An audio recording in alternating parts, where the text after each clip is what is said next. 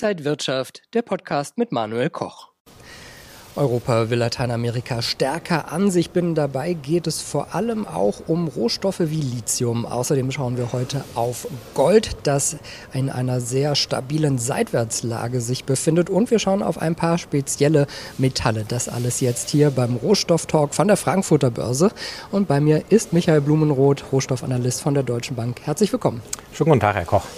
Ja, mit diesem Lateinamerika-Gipfel vereinbarte die EU ja eine neue Rohstoffpartnerschaft mit Chile. Und dabei geht es um Lithium, das in Lateinamerika abgebaut wird, aber dann meistens von China verarbeitet wurde bisher. Bisher, ja genau. Das ist jetzt eine, hm, würde ich sagen, weitsichtiger strategischer Schachzug, weil ähm, China schon noch vorausschauender Jahre vorab ähm, sich weltweit breit gemacht hat und Rohstoffvorkommen gesichert hat, insbesondere in Afrika, aber auch in Südamerika. Jetzt gibt dieses Rohstoffabkommen, das hat für beide Seiten Vorteile. Zum einen, ähm, europäische Unternehmen können jetzt am chilenischen Markt genauso wie chilenische Unternehmen agieren, ähm, haben also die gleichen Vorteile, die ähm, chilenische Unternehmen hätten, wenn sie dann ähm, in ihrem Heimatmarkt das Lithium abbauen. Chile, größter Kupfer- und Lithiumproduzent der Welt, also sehr, sehr interessant. Und ähm, was für Chile ähm, wahrscheinlich auch wichtig war, dass jetzt im Gegensatz zu den Vorgehensweise, die, die China immer ähm, an den Tag legt, normalerweise China lässt das abbauen, schickt Schiffe rüber, rauf das Metall und weg nach China damit.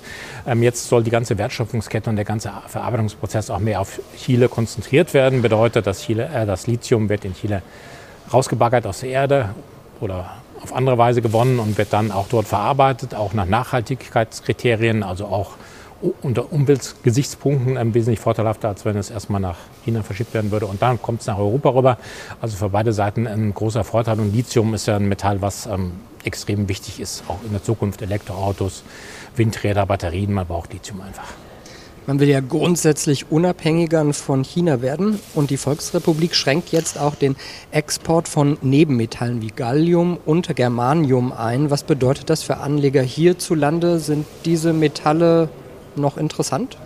Ja, auf alle Fälle sind sie interessant. Also das Problem ist, da ist, hat ähm, China tatsächlich jetzt so ein bisschen Hebel in der Hand. Wir haben jetzt, ähm, also man muss dann vielleicht einen Schritt zurückgeben.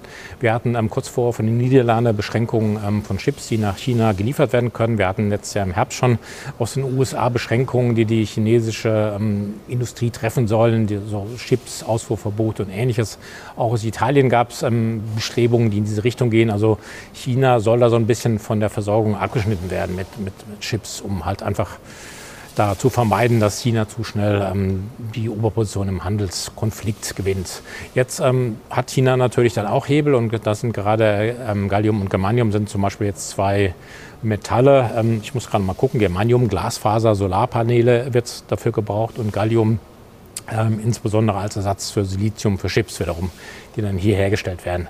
Ähm, eigentlich, wie der Name sagt, Germanium, Gallium habe ich jetzt vorhin gedacht, gerade als Sie das angemoderiert haben, Germanium muss eigentlich in Deutschland sein. Gallium hört sich so wie Asterix, der Gallier nach Frankreich an. Also vielleicht haben wir die Metalle auch hier. Aber selbst wenn wir sie hätten, wir fördern sie halt nicht. Wir sind abhängig, 45 Prozent des Germaniums, ähm, das die Eurozone ähm, reinholt, kommt aus China und 71 Prozent des Galliums. Ähm, interessant für Anleger auf die Frage, das ist natürlich jetzt dann schwierig. Man müsste dann mal rauskriegen, wo die restlichen Prozent ähm, hergestellt werden. Erstmal, es gibt noch keine Exportbeschränkungen, ähm, die sind noch nicht in Kraft. Es werden erst nur Lizenzen erteilt für den Export und dann kann China je nach Belieben ähm, die Lizenzen zurückrufen, Exporte einschränken oder ähnliches. Aber 45 und 71 Prozent bedeutet ja, irgendwo anders muss es auch noch herkommen. Und das bedeutet, die anderen Länder oder die anderen Hersteller, die Gallium und Germanium ähm, produzieren und dann exportieren könnten, ähm, würden davon profitieren, dass der Preis steigt, ähm, müssten Anleger sich, wenn er interessiert wäre, mal kundig machen, welche Länder das sind, welche Firmen das herstellen. Und dann wäre es wahrscheinlich interessant, weil das natürlich ähm, durchaus mal eskalieren kann, dass China den Export stark einschränkt. Ein gigantischer Fund, nämlich 70 Milliarden Tonnen an Phosphat in Skandinavien, hat für Aufsehen äh, erregt äh, gesorgt. Auch das wird in modernen Akkus verwendet. Äh, auch etwas, worüber man nicht immer so spricht. Wie interessant ist vielleicht Phosphat? Ja, super interessant eigentlich, ähm, weil das ist ein gigantischer Fund. Also es würde jetzt die Versorgung für die nächsten 50 Jahre sicherstellen für ähm, Elektromobilitätsbatterien, für Ähm, was haben wir noch im Angebot? Ähm, Solarzellen auch, wird auch gebraucht für, für ähm, ja, Solarpaneele, Windkraft und Phosphat, ganz wichtig, auch Dünger, das ist das wichtigste Düngemittel. Ähm, problematisch ist da, dass gerade Russland ähm, der größte Phosphatexporteur der Welt ist, ähm, was jetzt momentan ja wieder durch den Konflikt da im Schwarzen Meer alles in Frage gestellt ist. Man will es ja gar nicht mehr von Russland importieren, will Russland ja dadurch ja treffen durch die Sanktionen und schwierige Gemengelage. Also da sollte man nicht darauf setzen, dass Phosphat Phosphat jetzt dauerhaft aus Russland kommt. Ähm, die anderen großen Phosphatexporteure sind momentan ähm, China, Iran und Syrien zum Beispiel. Das sind alles so Länder, mit denen wir jetzt nicht unbedingt die allerbesten ähm, Handelskontakte haben, um es mal vorsichtig zu formulieren. Ähm, Marokko, der größte momentan der größte ähm, Produzent oder der, der, ja, der größte Hersteller von Phosphat. Ähm, da ist das Ganze ein bisschen entspannter. Aber ähm, was jetzt spannend ist, einmal Phosphat hätten, könnten wir theoretisch auch hier haben und hier herstellen in Deutschland, aber die Verarbeitung ist extrem CO2-intensiv. Also ähm, es gibt kaum etwas, was mehr CO2 in die Luft pustet als die ähm, Phosphatveredelung, ähm, sagen wir es mal so rum. Deswegen wird viel in China gemacht. Und in Russland hat auch, wo das jetzt nicht so ein großes ähm, Thema ist, Norwegen wiederum hat ähm, zugesichert, dass das CO2 abgeschieden wird und dann ähm, ja auch ähm, beseitigt wird, mehr oder weniger oder verbuddelt wird in der Erde, würde das also umweltfreundlicher schaffen können. Und vor allen Dingen haben wir dann halt einen Partner, der jetzt hier EU assoziiert ist, der nahe ist, der befreundet ist. French-Horing ist ja dann das große Wort, was man sagt. Ähm, das ist ein sehr bedeutender Fund. Und die Firma, ähm, die das gefunden hat, ähm, sollte sicherlich auch davon profitieren.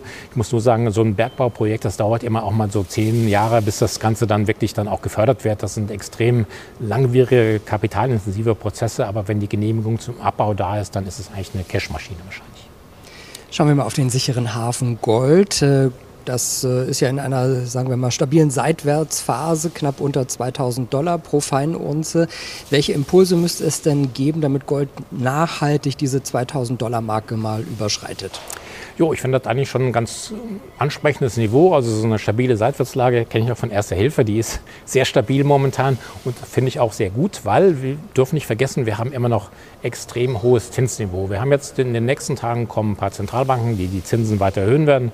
Die Fed wird mit an Sicherheit grenzender Wahrscheinlichkeit, wird die US-Notenbank nochmal einen Zinsschritt nach oben machen. EZB wird anmachen, die Bank of England ist auch dann am Start. Ähm, also da ist definitiv, die Notenbanken sind noch nicht fertig. Aber ähm, jetzt so ganz allmählich schleicht sich so der Gedanke ein, es müsste doch jetzt allmählich mal zu Ende sein. Also der Zinsgipfel ist erreicht. Dann ähm, werden wir erst mal gucken, wie sich die Inflation so entwickelt. In den USA ist es schon deutlich zurückgegangen, was dafür spricht, dass die USA vielleicht nach ihrem nächsten Zinsschritt fertig sein könnten. Ähm, und das wiederum wäre außerordentlich gut für den Goldpreis, ähm, weil hat mir schon häufiger mal gesagt, der sichere Zins, eine US-Staatsanleihe oder auf einem Konto ist die direkte Konkurrenz zum Gold. Wir kriegen momentan das Festgeld in den USA recht mit über 5 Prozent. Nächste Woche dann vielleicht noch ein bisschen mehr, 5,25, 5,5 Prozent. Also das sind schon Größenordnungen, von denen der Anleger hier weiterhin nur träumen kann. Aber ähm, ja, das macht sich so allmählich ähm, jetzt zum Umdenken bereit. Wir haben zwei Jahresrenditen für, also Renditen für zweijährige US-Staatsanleihen so rum. Die waren jetzt vor zwei Wochen noch auf einem 16-Jahres-Hoch, 5,12 Prozent. Ähm, die sicherste Anleihe der Welt, was will man mehr als Anleger, kam mittlerweile schon ein bisschen zurück auf 4,7 Prozent ungefähr. Also da zeigt sich schon, es wird erwartet, dass die FED nicht in diesem Jahr, aber 2024, vielleicht im März, vielleicht im Mai an der Zinsschraube nach unten drehen wird und dann kommen weitere Zinsschritte nach unten und dann wird die Konkurrenz fürs Gold geringer.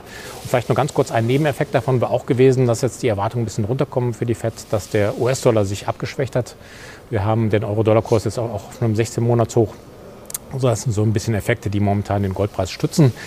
Wenn sich das jetzt verfestigen sollte, dass die US-Notenbank Signale aussendet, wir haben es jetzt, wir sind zufrieden mit dem, was wir jetzt haben, wir beobachten das jetzt noch mal ein paar Monate, dann denke ich, ist der Weg frei durch die 2000 Dollar pro Unze. Wir sind also doch recht optimistisch, dass wir das mittelfristig auf alle Fälle sehen und dann auch höhere Preise im Spiel sind. Heißt das dann, dass das jetzt auch ein guter Zeitpunkt wäre, um in Gold einzusteigen? Und wenn ja, physisch oder als ETF, ETC? Also so ein kleines Problem könnte sein, wenn die FED sich jetzt dann ähm, am Mittwoch tatsächlich ein bisschen geldpolitisch restriktiver äußert, als das der Markt momentan eingepreist hat. Wenn sie also sagt, wir sind noch nicht fertig, ne, Freunde, wir gucken mal, eigentlich haben wir noch einen so in petto, den wir aus dem Köcher ziehen können, dann gibt es kurzfristig so einen kleinen Rücksetzer in Gold. Also den Rücksetzer kann kommen, muss nicht kommen, aber generell finde ich, wenn man jetzt ähm, seine Beträge aufsplittet, könnte man durchaus jetzt auch in Gold investieren. Ähm, ich würde es immer in Xetra-Gold machen oder in ETCs, weil einfach dort ähm, Geldbriefspannen sind niedrig, ich kann jederzeit rein, raus. Ich kann hier börsentäglich das verkaufen zu jeder Minute, zu der an der Börse gehandelt wird. Ähm, ich habe keine Lagerkosten, ich habe keine Versicherungskosten. Also ich empfehle dann eher Richtung ETCs. Und äh, worauf schauen Sie vielleicht sonst noch so an den Rohstoffmärkten? Also was spannend ist für die meisten von uns ist ja Erdöl oder Energierohstoffe. Erdgas zum Beispiel hatten wir jetzt im Mai, Juni ein bisschen höher gesehen ähm, für kurzfristige Lieferungen. Da gab es in Norwegen Wartungsarbeiten, aber die Preise sind wieder zurückgekommen auf ein Niveau, was ungefähr dem ähm, vor Russland-Ukraine-Krieg entspricht. Also schon ein sehr gutes Zeichen. Die Speicher sind 80 Prozent gefüllt. Also der Winter kann dann kommen. Ähm, scheint eh noch weit weg bei den Temperaturen draußen. Spannend auf alle Fälle Erdöl, weil ich denke, da haben wir jetzt, ähm, Saudi-Arabien zieht ja eine Million Liter pro Tag ähm, zurück von der Produktion, ähm, einseitig, um die Preise nach oben zu bringen. Die Saudis möchten die gerne über 80 Dollar pro Barrel haben. Wir haben jetzt Mitte Juli, ähm, am 1. Juli haben sie angefangen, am 1. August wird das Ganze verlängert. Ähm, was jetzt wichtig ist zu wissen, das Öl, was jetzt momentan auf den Weltmeeren schippert, das ist schon im Juni verschippert worden oder schon aus der Erde rausgeholt worden. Es unterliegt also wahrscheinlich noch nicht zu den Produktionsbeschränkungen. Aber jetzt so allmählich in den nächsten zwei, drei Wochen. Dann beginnt die Phase, wo sich dieses, ähm, diese Produktionskürzungen Saudi-Arabiens bemerkbar machen sollten. Da könnten die Ölpreise ähm, durchaus Rückenwind nach oben bekommen, was für uns im Sommerreisesaison Benzin natürlich auch nicht sehr erfreulich ist. Aber ähm, da entscheidet sich jetzt momentan Saudi-Arabien gegen den Rest der Welt. Ähm, wer kann den Ölpreis eher beeinflussen? Sind es mehr so die Rezessionserwartungen oder macht China was, dass die Konjunktur dort ein bisschen angekurbelt wird? Das könnte die Ölpreise auch heben. Also das ist so momentan ein Rohstoff, wo eventuell eine spannender, größere Bewegung bevorstehen kann. Sagt Michael Blumroth, Rohstoffanalyst bei der Deutschen Bank. Danke, dass Sie wieder hier zu Gast waren beim Rohstofftalk an der Frankfurter Börse. Danke Ihnen, liebe Zuschauer, fürs Interesse. Bis zum nächsten Mal. Alles Gute. Und wenn euch diese Sendung gefallen hat, dann abonniert gerne den Podcast von Inside Wirtschaft und gebt uns ein Like.